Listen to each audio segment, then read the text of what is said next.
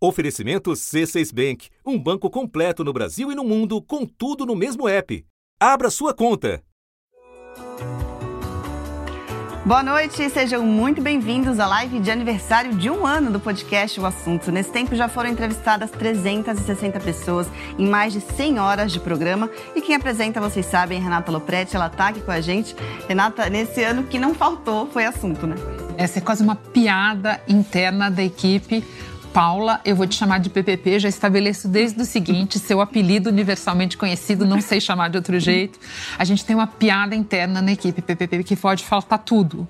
Tem dias que falta um entrevistado porque ele teve algum problema, estava tudo combinado, a gente tem que mudar de entrevistado no meio do caminho. Tem dias que a gente acha desde cedo, desde o dia anterior, que vai com um determinado assunto, mas o noticiário vem e te atropela e você tem que mudar. Mas é sempre por excesso. Falta de assunto, isso a gente aprendeu nesse ano. Não tem. Não tem. Realmente não tem. E olha, a Renata vai falar dos bastidores do podcast aqui. Ela vai responder a pergunta dos ouvintes que chegarem nas nossas redes sociais. Então, ainda dá tempo de você mandar a sua. Eu vou fazer logo a minha para garantir. Renata, você tem anos de experiência no impresso, na televisão. Que desafio esse novo formato de narrativa te trouxe? Muitos desafios, porque eu me dei conta que, primeiro, por uma curiosidade do destino, é, eu fiz impresso, como você falou, eu fiz é, TV, faço até hoje, e embora eu sempre tenha ouvido muito, ouvido muito rádio na vida, e já vinha ouvindo podcast fazia vários, fazia vários anos, eu, a minha experiência de rádio, de áudio, era muito limitada. Eu é, comentei na CBN por alguns anos, mais ou menos no mesmo período que eu estive na televisão. Então, é, muito cedo eu fui me dando conta, ao trabalhar no podcast, ao estudar os assuntos, ao perceber o que funcionava e o que não funcionava, ao perceber que existem muitas histórias mais e menos ricas em áudio, que tinha todo um aprendizado para mim. É, para trabalhar com isso, para ter é, essa, essa percepção, sabe? E eu fui é, a escutar as pessoas, a aprender que as pessoas. É, a voz da pessoa diz muito e a maneira dela falar diz muito.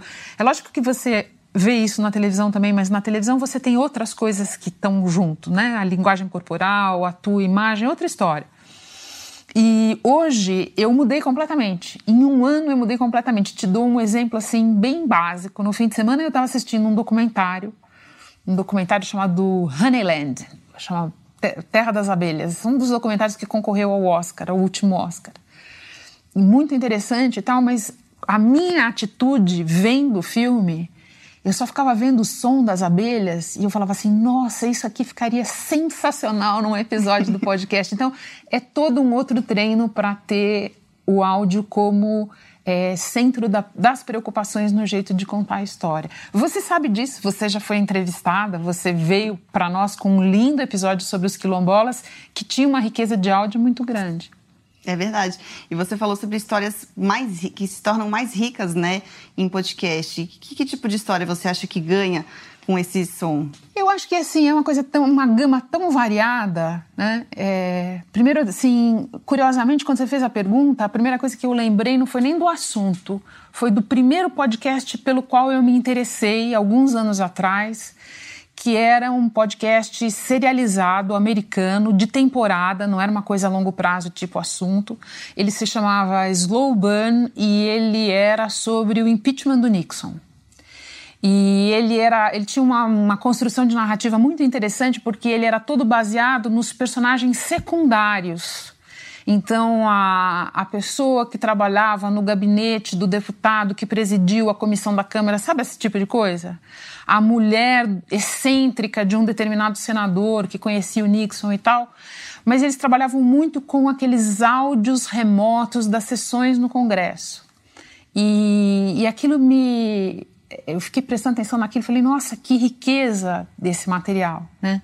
Voltando para o tempo do assunto, é, a gente percebe, por exemplo, a gente, nesse período da pandemia, me vem à cabeça imediatamente um episódio que a gente fez com um médico intensivista do Ceará que gravou para nós os áudios, os sons do plantão dele, de dois plantões dele. Aquilo tem uma riqueza, aquilo aproxima as pessoas de uma, uma parte do que é da realidade da pandemia que de outro jeito é, muito dificilmente você teria acesso. Você já teve reportagens de vídeo também sobre isso, mas o áudio tem uma riqueza particular, você sabe disso. Sim, então, e uma pergunta do, dos ouvintes que eu acho que você acabou de responder é justamente qual foi o seu primeiro contato com o formato? Foi esse podcast americano? Foi esse podcast americano. Foi o primeiro que eu. É, pelo qual me afeiçoei, assim. E depois eu comecei a, a ouvir vários e a trocar até hoje. Alguns eu ouço até hoje, outros eu fui trocando e tal. É, além de hoje em dia ouvir vários podcasts diários como o assunto, tanto daqui quanto do exterior, porque não tem jeito. Quando você está fazendo é, algum produto jornalístico, você está sempre olhando, tendo ideias, vendo o que fazer, o que não fazer e tal. Mas esse foi o primeiro. E de lá para cá eu vim trocando muito. Eu ouço bastante podcast hoje em dia, bastante. E outra pergunta também que veio do público: quais que você escuta, quais que você indica? Ah, é, é, sim, é difícil de indicar porque é, você precisaria saber, sei lá, do que a pessoa gosta, os assuntos é, da pessoa, os temas, né? Eu gosto de podcast de tanta coisa diferente, gosto de podcast até de basquete, mas enfim, é, eu também funciono muito por temporada na vida. Então eu diria para você que hoje, como eu estou muito focada, muito interessada em acompanhar o noticiário da eleição americana, além dos podcasts diários de notícia daqui, de outros lugares e tal, eu tenho ouvido muito podcast de eleição americana. Tem dois que eu gosto muito, o 538 do New York Times, que é um, um podcast que mistura tendências de pesquisa, números de campanha e outros fatos ali, mas sempre trabalhado com essa coisa de previsão, que é uma questão eleitoral que eu adoro eleição, sempre gostei. E tem um outro que chama Hacks on Taps, que são dois ex-consultores políticos, um mais ligado ao Partido Democrata, outro mais ligado ao Partido Republicano, porque lá tem muito esse corte, o cara é, é, faz campanha sempre para um lado na vida dele. É muito raro mudar. E eles têm uma discussão semanal sobre assuntos da campanha. E eu acho aquilo super interessante, rico, e são dois que eu tenho ouvido bastante, além dos meus de trabalho. Mas varia muito. Quando passar essa fase de eleição, eu provavelmente já vou estar em outra. Volta para os de basquete. e uma pergunta aqui da arroba Carolinas. Como surgiu a ideia de fazer o assunto? Você mesma o idealizou? Não, não foi ideia minha, não. É, e eu, essa é uma outra coisa que eu sempre falo para as pessoas. Eu tenho a impressão na minha vida profissional que assim as coisas mais importantes que me aconteceram e nas quais eu mais aprendi não foram ideia minha. As pessoas me apareceram com a ideia e às vezes eu até tomei um susto, porque nesse caso, por exemplo, eu tomei um susto porque eu já estava fazendo bastante coisa. O Jornal da Globo é, me toma uma energia e um tempo muito grande. Naquela altura, eu estava fazendo também um programa semanal na Globo News, o Globo News Painel, que agora está suspenso por causa da pandemia. Então eu fiquei até um pouco assustada, porque eu não, não sabia se ia caber, se eu tinha como dar conta.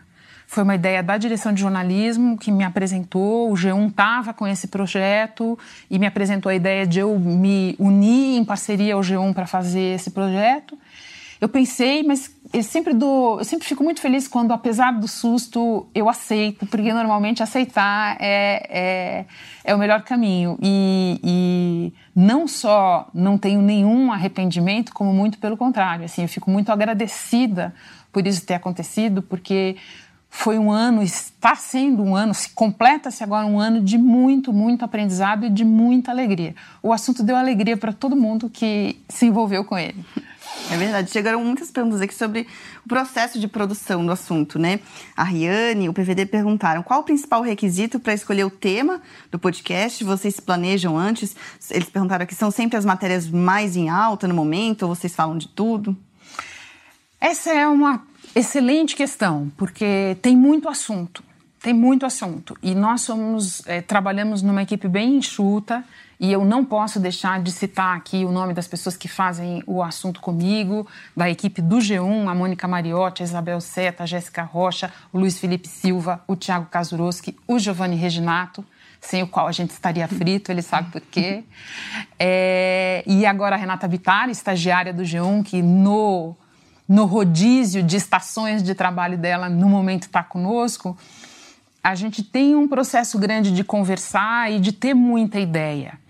Mas eu acho, PPP, que assim, o passar dos meses foi colocando a gente num trilho de perceber que a vocação do assunto é mesmo aquela que a gente expressa ali quando a gente conta o que é o podcast uma vez por semana, na hora que a gente nomeia a equipe. Quer dizer, a gente procura um tema relevante do noticiário e aquele tema a gente vai aprofundar. Então, uma coisa que a gente já descobriu, e eu espero estar, tá, assim, respondendo à pergunta do internauta, é que não adianta muito a gente ter uma ideia que esteja, assim, muito fora do radar, sabe? A gente pode contar uma história particular, mas ela precisa ter um valor universal e que está inserido no noticiário do momento. Tá? Então, um exemplo que me vem na cabeça, ao longo da pandemia, a gente contou várias vezes a história de pessoas que perderam é, as suas pessoas queridas, que perderam o seu pai, que perderam é, o filho, é, é, é pessoas que uma pessoa que perdeu a mãe, o personagem está me vindo na cabeça agora. E daí você pensa assim, mas por que, que vocês contaram a história dessa pessoa e não de outra pessoa? Porque a gente descobriu conversando que é, na história daquela pessoa a gente estava contando também a história da baixa testagem, a história da sobrecarga dos leitos de UTI, a história da subnotificação, a história da dificuldade para sepultar os seus mortos, é, a história do luto é, sem os rituais. E, e, daí aquelas histórias, a, eu, eu sempre tenho a impressão que a boa receptividade que elas alcançaram de audiência tem a ver, claro, com a capacidade daquelas pessoas se expressarem e contarem a história delas, e elas fizeram isso lindamente, muitas vezes, mas tem a ver também pelo fato de tudo que a história daquelas pessoas representa. É, então, toda vez que a gente está fazendo as nossas reuniões ali, discutindo o que pode ser o assunto, e cada um tem o seu pitch, e, e, é, e, não pode ser isso, não pode ser aquilo, e às vezes eu acho que eu sou até chata, porque eu fico fazendo o sparring ali com as pessoas, assim, mas, mas o que, que tem? Mas qual é o gancho? É porque eu acho que a nossa vocação é para o assunto central, ou para tem dias, e assim, é muito fácil, né, PPP, alguns dias, identificar qual é o assunto central. No dia que Beirute explode daquela maneira, é muito fácil você identificar qual é o assunto é, central. E tem outros dias, a gente sabe, lidando com notícia, que tem quatro ou cinco assuntos que eles ficam ali mais ou menos é, é, no mesmo tamanho, ali, na mesma altura do nosso radar eu te diria que na maior parte dos dias é um desses assuntos que a gente está procurando. Assim, ele precisa ser central, ele precisa ter gancho, ele precisa atuali ter, ter, atualidade. E a gente, eu sempre, uma outra brincadeira que eu sempre faço com a equipe é o seguinte: precisa passar no teste do assunto é. Se a gente não sabe dizer o assunto é o quê, é, daí não é melhor nem fazer. e lembrando que é de segunda a sexta, né? Como você falou, tudo muda hoje em dia, tudo muito quente. Teve uma pessoa que perguntou aqui: você já teve é, vontade de fazer um episódio extra no domingo, ou seja, provavelmente dois dias depois que já tinha gravado, né? Ou mudar o tema de segunda-feira? Olha, se eu falar aqui que eu tenho vontade de fazer um episódio extra no domingo, eu vou sair daqui e a Mônica Mariotti vai me matar. é, sim, vontade de fazer no domingo, agora não está me vindo na cabeça, mas certamente já aconteceu de num fim de semana acontecer uma coisa muito momentosa que te fala assim: olha, é, eu gostaria de mudar o meu episódio, mas nunca aconteceu nada assim é, que exigisse. Né? A gente já mudou algumas vezes, mas é engraçado como é o ciclo de notícia. O que aconteceu mais para gente e que exigiu adaptação é, no sentido dessa pergunta, é, foram vezes em que a gente chegou na sexta-feira, a gente já tinha um episódio para segunda-feira. Segunda-feira tende a ter um episódio, é, é, tende a ser um episódio um pouco mais um pouco mais reflexivo, um pouco mais é, é, explorador de uma tendência, que joga um pouco para frente, mas nos aconteceu de na sexta-feira a gente está preparando esse episódio e caiu uma bomba na nossa cabeça. E daí a gente chegou à conclusão que tudo bem, o episódio de segunda-feira ficava lá onde ele estava, mas antes a gente tinha que dar conta dessa grande notícia. E foram as vezes em que a gente, correndo muito, é, é, e, enfim, enlouquecendo, a gente fez episódios extra e jogamos no próprio fim de semana. E quais foram essas ocasiões dos extras? Olha, uma que está me vindo na cabeça agora foi quando o Sérgio Moro saiu do governo. Ele saiu numa sexta-feira e a gente chegou à conclusão de que se a gente fizesse um episódio sobre aquele assunto para segunda, ele estaria velho. É, ele precisava ser feito ali no calor da hora, realmente no calor da hora. E nós fizemos isso. É, nós fizemos isso em várias ocasiões. É, agora a Mônica está me lembrando que a gente fez isso também na reunião ministerial, naquela na famosa reunião ministerial de 22 de abril, é, no momento em que ela veio à tona, né? Porque ela veio uhum. à tona um pouco depois é, do 22 de abril, na verdade, mais ou menos na época da queda do, do Moro. E, e, foi sempre desse jeito, assim, era a notícia aparecia na sua frente e você falava assim, não, não é, não é para deixar passar, é para pegar nesse momento. E a gente fez, fizemos episódios extras em várias ocasiões assim, mas isso aconteceu mais do que chegar no domingo e falar, hum, acordei com vontade de fazer um episódio extra. e ainda um pouco sobre o processo de produção, o Rafael e o Xande perguntaram se é gravado ao vivo e em qual hora, qual horário ele é feito. Tá, o podcast é gravado e ele normalmente é gravado no final da tarde nos estúdios do G1, tá?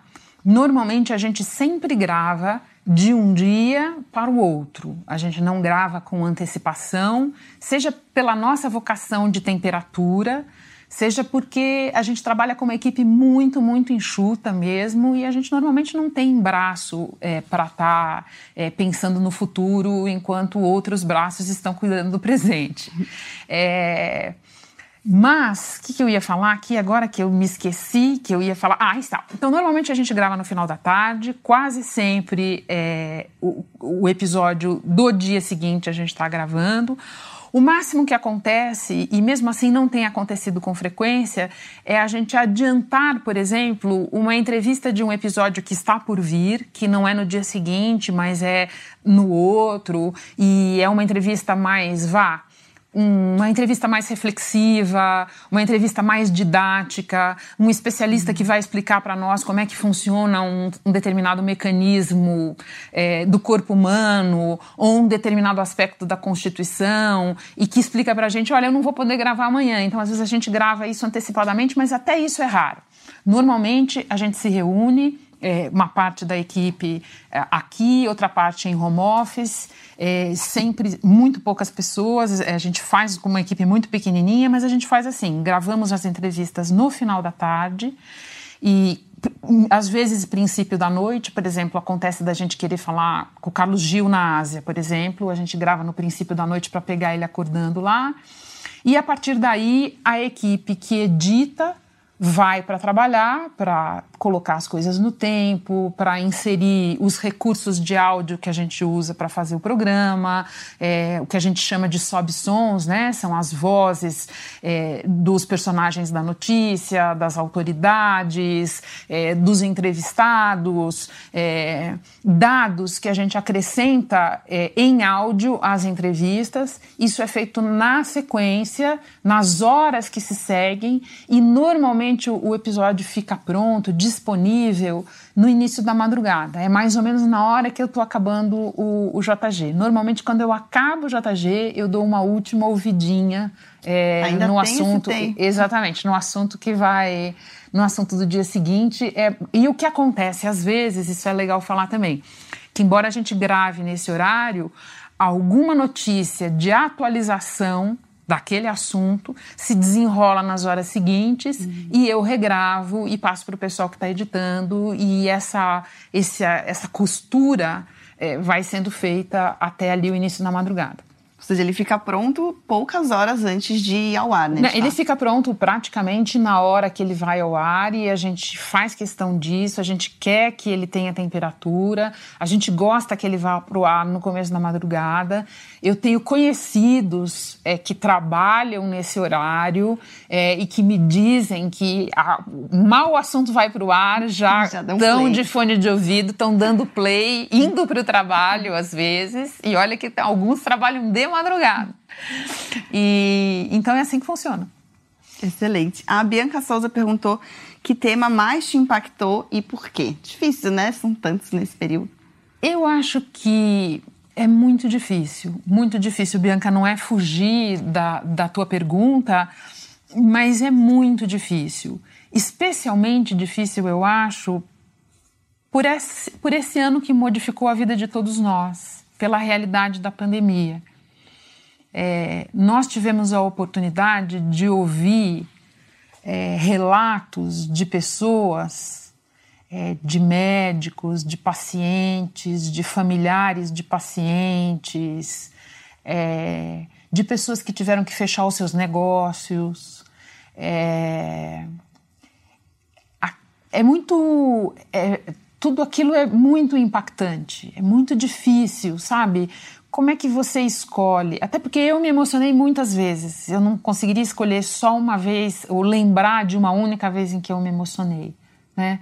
Como é que você escolhe entre aqueles relatos? Mas assim, é...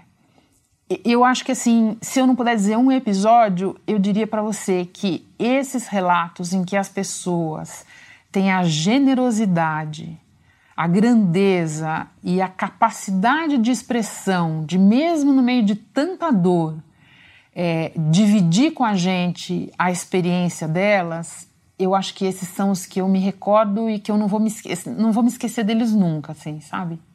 E aproveitando, Renata, que você falou de se emocionar, eu vou fazer então a pergunta aqui da Carolina, que ela falou que sempre escuta, e um que ela se emocionou muito foi com as crianças da Hanseníase.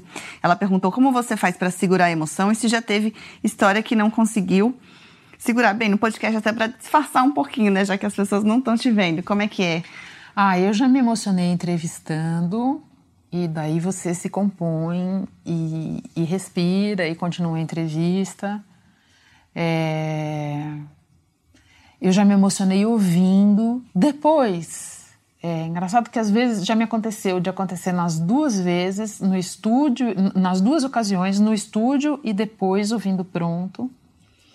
E já me aconteceu também de me segurar no estúdio enquanto eu estou entrevistando e daí me emocionar na hora que eu ouço depois. E, e eu acho que você lida com isso. Na verdade, eu tenho uma maneira de pensar nisso, PPP. Eu não sei o que você acha, mas eu acho que não necessariamente atrapalha é, você se emocionar enquanto você está entrevistando. É, é, lógico que você precisa manter a tua capacidade, o teu raciocínio, a, o teu senso de orientação dentro da entrevista, onde é que você começou, qual era o teu plano. Você precisa saber do seu plano até para eventualmente abandonar. Olha, o teu entrevistado está indo por um outro lugar e eu vou com ele por esse lugar que por aqui é, vai ficar melhor. Mas eu não, eu não acredito assim que você é, eventualmente se emocionar é uma coisa que atrapalha a entrevista. Na verdade, pode até te ajudar a ouvir as pessoas melhor, a realmente escutar o que elas estão te falando. Eu é. concordo com você também. Concorda? Acho que, que não é algo que tenha que é, barrar, se blindar, né? É o que você falou, seguindo ali o seu a sua rota, né? O seu plano de voo na entrevista, tudo bem você Sim, até porque é inevitável, né? ainda mais como você citou, muitas entrevistas de pessoas que perderam parentes. Esse episódio mesmo da Hanseníase, inclusive, é um dos seus preferidos, né? É um dos meus preferidos, eu fico super feliz que foi mencionado na pergunta. É, e é meu preferido por várias razões.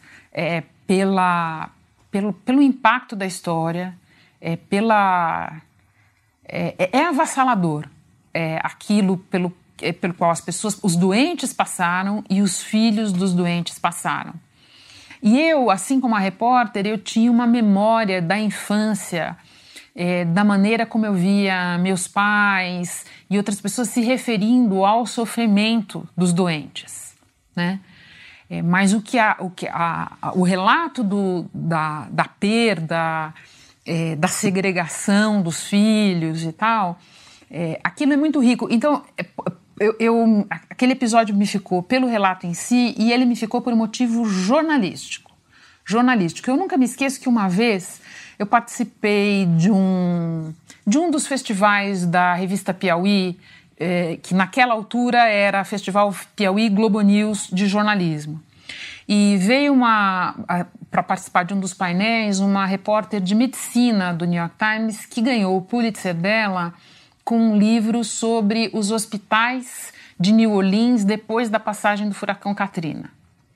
E daí ela conta como é que ela escreveu aquele livro e por quê e tudo mais. E ela falava, uma hora ela fala assim: olha, eu acho que tudo começa com uma quase obsessão do repórter. O repórter fica obcecado por aquela história e se ele ficar realmente envolvido, se ele realmente se engajar naquilo, eu acho, dizia ela, que as outras pessoas vão se engajar também. E essa história é exatamente isso. Porque a repórter se abraçou com essa história, na verdade, na cabeça dela, praticamente desde a infância dela. Porque tinha a ver com memórias da família, do trabalho da mãe e tudo mais. E ela foi, e ela manteve aquilo e ela tra tra transformou aquilo em trabalho jornalístico de fato, de apuração, é, de descobrir uma história que ninguém tinha contado ainda, de voltar lá, uma coisa de anos. Tá? Então, para mim, esse negócio ficou, é, esse episódio ficou como a história em si e também como um tremendo exemplo de é, trabalho jornalístico, como uma das preocupações do assunto é mostrar um pouco para quem ouve o fazer jornalístico, então com certeza esse episódio tinha que entrar na minha lista de favoritos. E quais outros que você tem um carinho especial? Ah, eu tenho carinho especial por muitos episódios, por motivos diferentes. Assim, eu pus muitos lá na minha lista, não vou encher a paciência das pessoas citando os 12, porque a gente ficou discutindo, faz uma lista de 10, porque 10 é o número, faz uma lista de 11, 11 titulares, faz uma lista de 12, 12 meses e tal. Acabei fazendo uma lista de 12 porque tive que descartar menos. Mas assim, é, o nosso episódio mais ouvido até hoje, mais de 400 mil downloads, é um episódio sobre o auxílio emergencial, o sentido do auxílio emergencial e que embute também uma é, discussão sobre renda básica. Eu acho incrível que o episódio mais ouvido seja um episódio sobre esse assunto. Incrível. É, ele diz muito sobre o que de fato interessa às pessoas e as presunções, às vezes erradas, do jornalista sobre o que vai ou o que não vai funcionar em termos de audiência. Super legal. Eu gosto muito do nosso, no nosso primeiro episódio, Amazônia em Chamas, que nós fizemos no ano passado, é, numa temporada de queimadas, aliás, é, em muito semelhante a essa que a gente está vivendo agora. É, um repórter super habilitado, experiente e com com riqueza de informações para relatar, que é o Álvaro Pereira Júnior do Fantástico, veio participar, contou a viagem que ele tinha acabado de fazer a uma zona de desmate queimada. E a gente teve também um cientista participando, e, e eu, eu sempre penso nesse primeiro episódio e no jeito como ele foi bem aceito, como um, um estímulo para que a gente estava no caminho certo, e ele é, um ano depois, até hoje, um dos dez episódios é, mais ouvidos do podcast.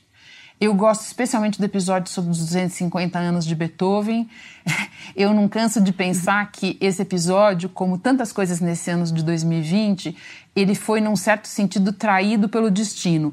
Não o episódio, mas os 250 anos de Beethoven, porque no episódio a gente falava não só da importância do Beethoven e o que significa ouvir Beethoven hoje, mas a gente falava também é, dos concertos que estavam marcados pelo mundo, PPP, das temporadas, de como Beethoven era um cara, e é um cara até hoje, um cara é, é muita ousadia da minha parte, tá?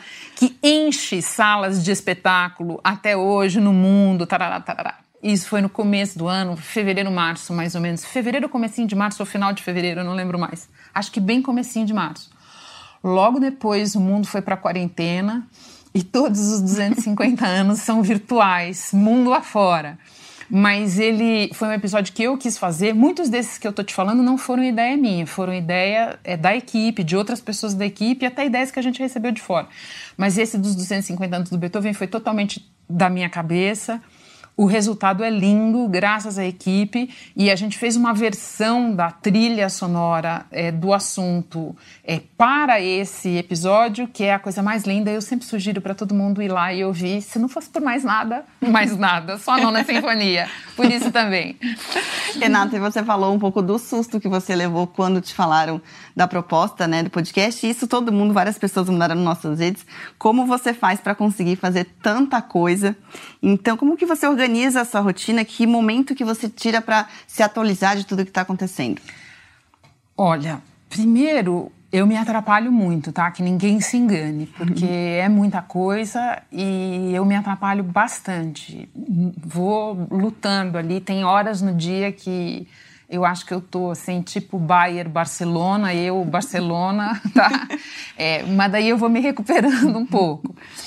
É, eu as, a, as, operações elas funcionam em fusos diferentes, então e ao mesmo tempo tem coisas que podem acontecer de maneira simultânea. Então, o que, que eu procuro fazer? Eu estou em contato com a equipe do podcast praticamente desde a hora em que eu acordo. E, e hoje em dia, por motivos pandêmicos, a gente fala por Zap tudo e zap de texto, zap de voz, é, zap de é, imagem, todos os recursos. E a gente vai afinando o dia todo, ao longo do dia, a gente vai afinando o tema. Tem dias que a gente já acorda sabendo o tema, tem dias que a gente descobre conversando e fazendo a ronda do noticiário. A gente vai afinando o convidado. É um processo que, assim, não para. Eu diria para quem tem curiosidade de saber que é o seguinte: a partir de umas 10, 10 e meia da manhã, eu já estou em modo podcast, tudo que vai acontecendo vai acontecendo dentro do modo simultaneamente. podcast, simultaneamente. Vou fazendo outras coisas, cuidando da vida. É, pandemia tem muita tarefa, né? Todo mundo sabe e tal. É, mas eu já estou muito no modo, modo, modo, modo podcast e ao longo do modo podcast também acontece muito contato é, com o editor-chefe do Jornal da Globo, porque também com ele numa outra toada com, e com uma outra clave eu também tenho que ir falando. É, e a partir do final da tarde, como eu disse, o, o, o pod, depois da gravação, ele segue uma vida em que eu posso ajudar, mas que ele tem um, um, um caminho próprio, assim, para uhum. seguir. E daí vai a operação do Jornal da Globo, que não vou descrever aqui para não tomar o tempo das pessoas e tal, e porque o, o, a live é sobre o assunto. Mas o JGM toma hoje em dia até até umas duas e meia da manhã, assim, porque é, a gente é um jornal que entra tarde, a gente tem feito jornais longos por causa da pandemia. Esses jornais às vezes acabam por volta de uma hora, às vezes acabam por volta de uma e meia e até eu desligar. Hoje em dia, quando você chega em casa, tem todo um ritual, o álcool, as desinfecções, os banhos e tal. É, eu acho que é muito difícil eu desligar antes das hum. duas e meia. Infelizmente, porque eu sou uma pessoa de vocação para dormir cedo, mas a vida me deixou nessa situação. e a, a Edivana Alves perguntou como é a vida da Renata fora do jornalismo. Tem algum momento que você consegue, você falou de desligar, né? Tem algum momento que você desliga um pouco? Olha, eu acho que sim. É, é tudo muito misturado, sabe? É, eu procuro sempre lembrar na minha relação com as pessoas, na família e fora da família, e mesmo nas relações que são originalmente de trabalho, mas que elas são mais do que de trabalho, é, que não existe só o jornalismo na vida das pessoas e que é, não são só os entrevistados do podcast que você precisa escutar com atenção. Então, é, você precisa desligar um pouco até para ligar esses outros canais importantes. Mas, na real, durante muitas horas do dia, é tudo muito misturado. É tudo muito misturado e é você que eu é que tenho que me puxar num determinado momento. Ah, agora eu vou gravar essa entrevista, então eu não posso. É, é, agora eu não posso prestar atenção em mais nada. Eu preciso estar absolutamente presente no que eu estou fazendo. Ou agora eu cheguei em casa e alguém quer falar comigo em casa, então é, eu tento focar só nisso. Mas eu preciso confessar que, na real, assim, é tudo bem bagunçado, misturado. Acho que quando a pessoa, é, é, ela ama o jornalismo e, e, e, vive com ele, assim, é, é muito difícil você estar tá completamente desligado. Eu, eu, não, eu não entendo direito quem não responde zap rápido, sabe? Eu não, não entendo. Então, depois da nossa conversa aqui, vai ter muito zap aí para você responder já. Renato Jonas Santana perguntou: como você avalia o futuro do podcast no Brasil, agora que cresceu muito o número de opções? Olha, eu é, só posso avaliar como super promissor o, o futuro do podcast aqui e em outros lugares. Até em lugares onde ele já está super estabelecido, como nos Estados Unidos, por exemplo, que os números são é, superlativos de, de audiência. E a gente também está alcançando isso, esses 33 milhões de downloads com que a gente chega ao primeiro ano, é, ao primeiro aniversário, são um número muito. É, é eles representam um, um, uma audiência muito, muito significativa. E por que, que eu só posso olhar com, com otimismo e, e como um caminho promissor? Por essa questão de caber na vida das pessoas. Né? É, é, lógico que existem podcasts de todo tipo, existem podcasts mais longos e menos longos, mais de nicho ou mais voltados para o grande público, como é o caso do assunto. Mas essa questão do podcast caber na vida das pessoas, esse retorno que a gente tem é, de quem nos ouve desde o começo do podcast e que eu adoro, eu falo assim, eu adoro ver as pessoas contando como elas ouvem. Tá? Então, agora na pandemia, tem muito a pessoa dizer que ouve lavando a louça, que ouve estendendo a roupa, é, que ouve é, é, passeando com o cachorro. É, tem gente, tem uma coisa muito da pessoa ouvir na mobilidade dela, na corrida de Uber, é, na viagem de metrô.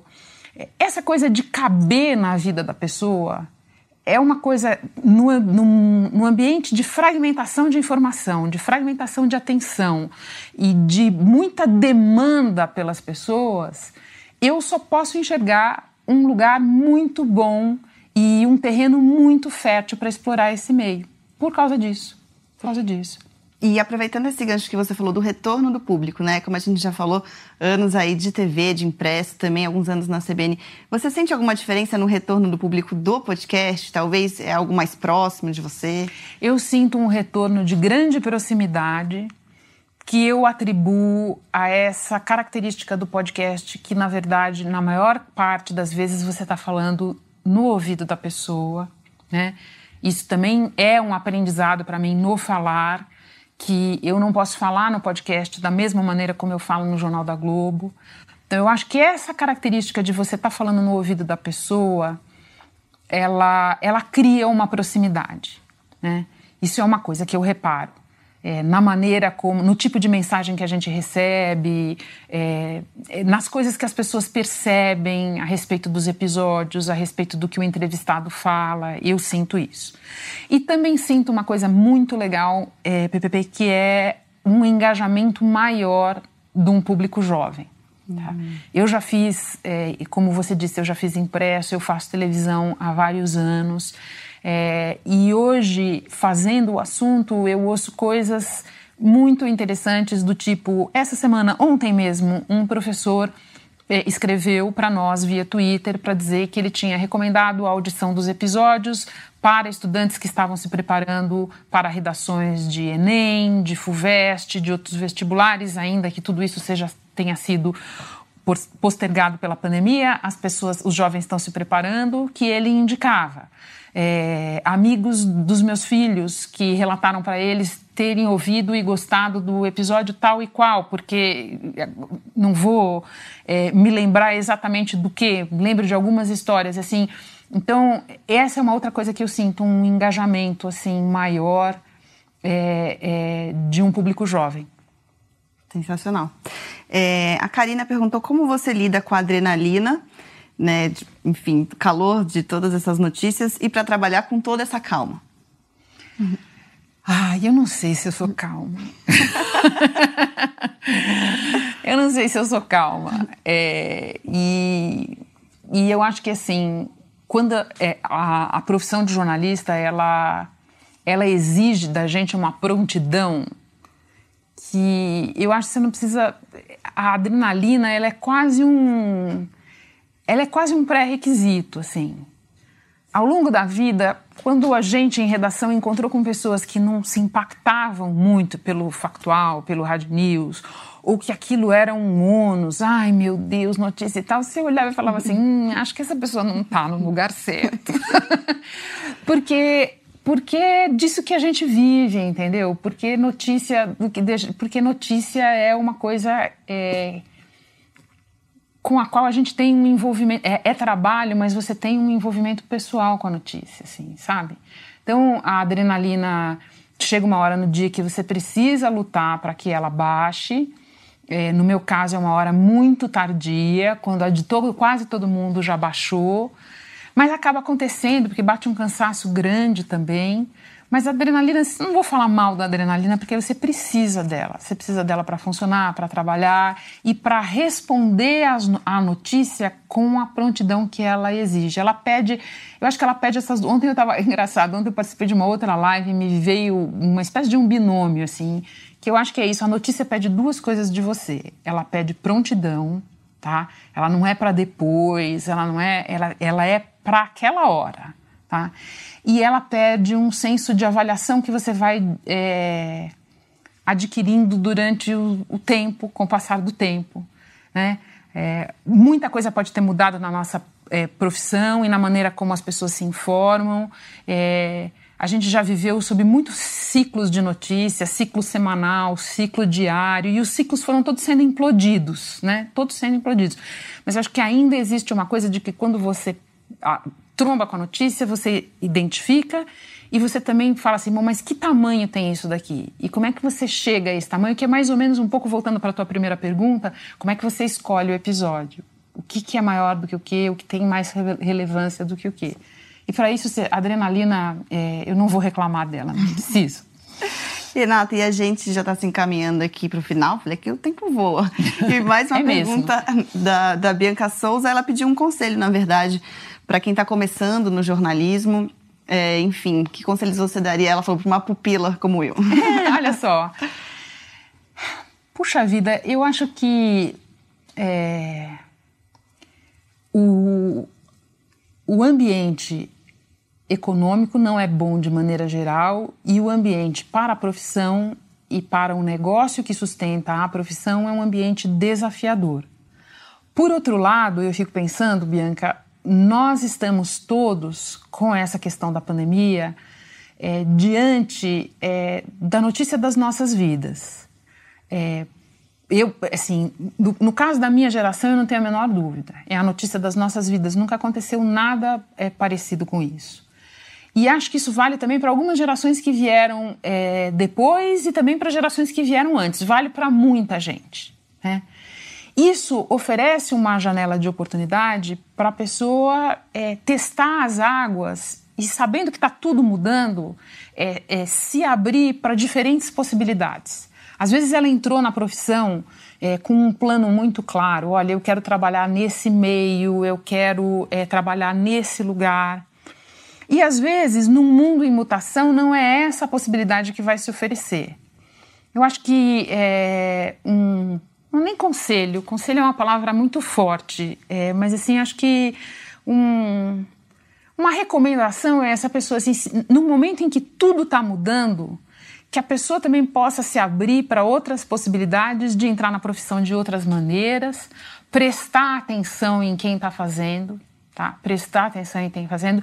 Eu aprendi é, na minha vida, é, tudo que eu aprendi na minha vida, eu aprendi olhando para o lado e vendo pessoas que sabiam mais do que eu, que tinham mais talento do que eu, que tinham mais quilometragem do que eu e que elas tinham muito a ensinar.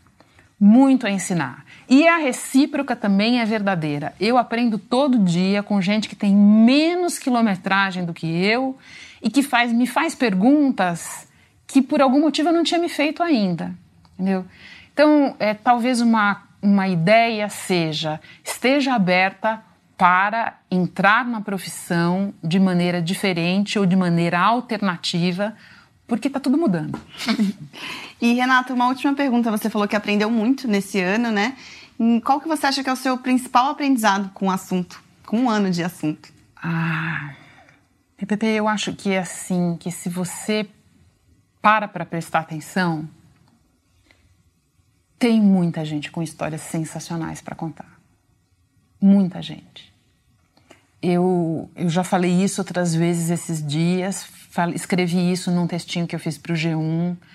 É, eu me animo com os 33 milhões de downloads, eu me animo com a audiência desses episódios, eu me animo com muita coisa.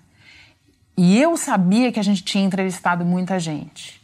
Mas quando nós fizemos o levantamento e vimos que a gente entrevistou mais de 360 pessoas esse ano, entre jornalistas, especialistas e personagens da notícia, e a ideia é que você pode usar esse veículo para é, garantir uma pluralidade e uma diversidade de vozes. Na verdade, acho que os termos mais exatos são multiplicidade e diversidade de votos, de vozes. Eu acho que é a coisa que mais me ficou. Se a gente achou essas 360 vozes em um ano, imagina quanta história ainda não tem para contar, PPP. É verdade, bora contar. Bora continuar contando. Estamos aguardando sua próxima participação. é, antes de terminar, só a gente pediu né, perguntas os ouvintes nas redes sociais. Muita gente mandou muito elogio, né? Não fez Oba. pergunta, mas falou William Gonçalves. Quero só parabenizar todos os envolvidos, sou fã de carteirinha. A Adriana é, Maia falou: Renata, você é ótima. O Tiago falou: percebo que a maneira como se co comunica tende a ser imparcial e sem sensacionalismo. O Carlos falou: Renata, você é inspiração para mim, referência no jornalismo. É, o jo Josa Veloso falou: primeiro de muitos nossos ouvidos assim esperam. E falou: temperança, elegância e curiosidade marota de jornalista puro sangue. Falou de você, parabéns. Então, te agradeço muito. Eu é que agradeço. Parabéns, né? Obrigada. Parabéns, parabéns, parabéns. Obrigada para a equipe. Tem Ó, é, é, amanhã tem mais assunto. Amanhã é assunto. Porte e é, posse de armas no Brasil. E os entrevistados têm uma muito especial aqui. Exatamente. Renata, obrigada. Obrigada a todos que acompanharam a gente. Continua de olho no assunto. Boa.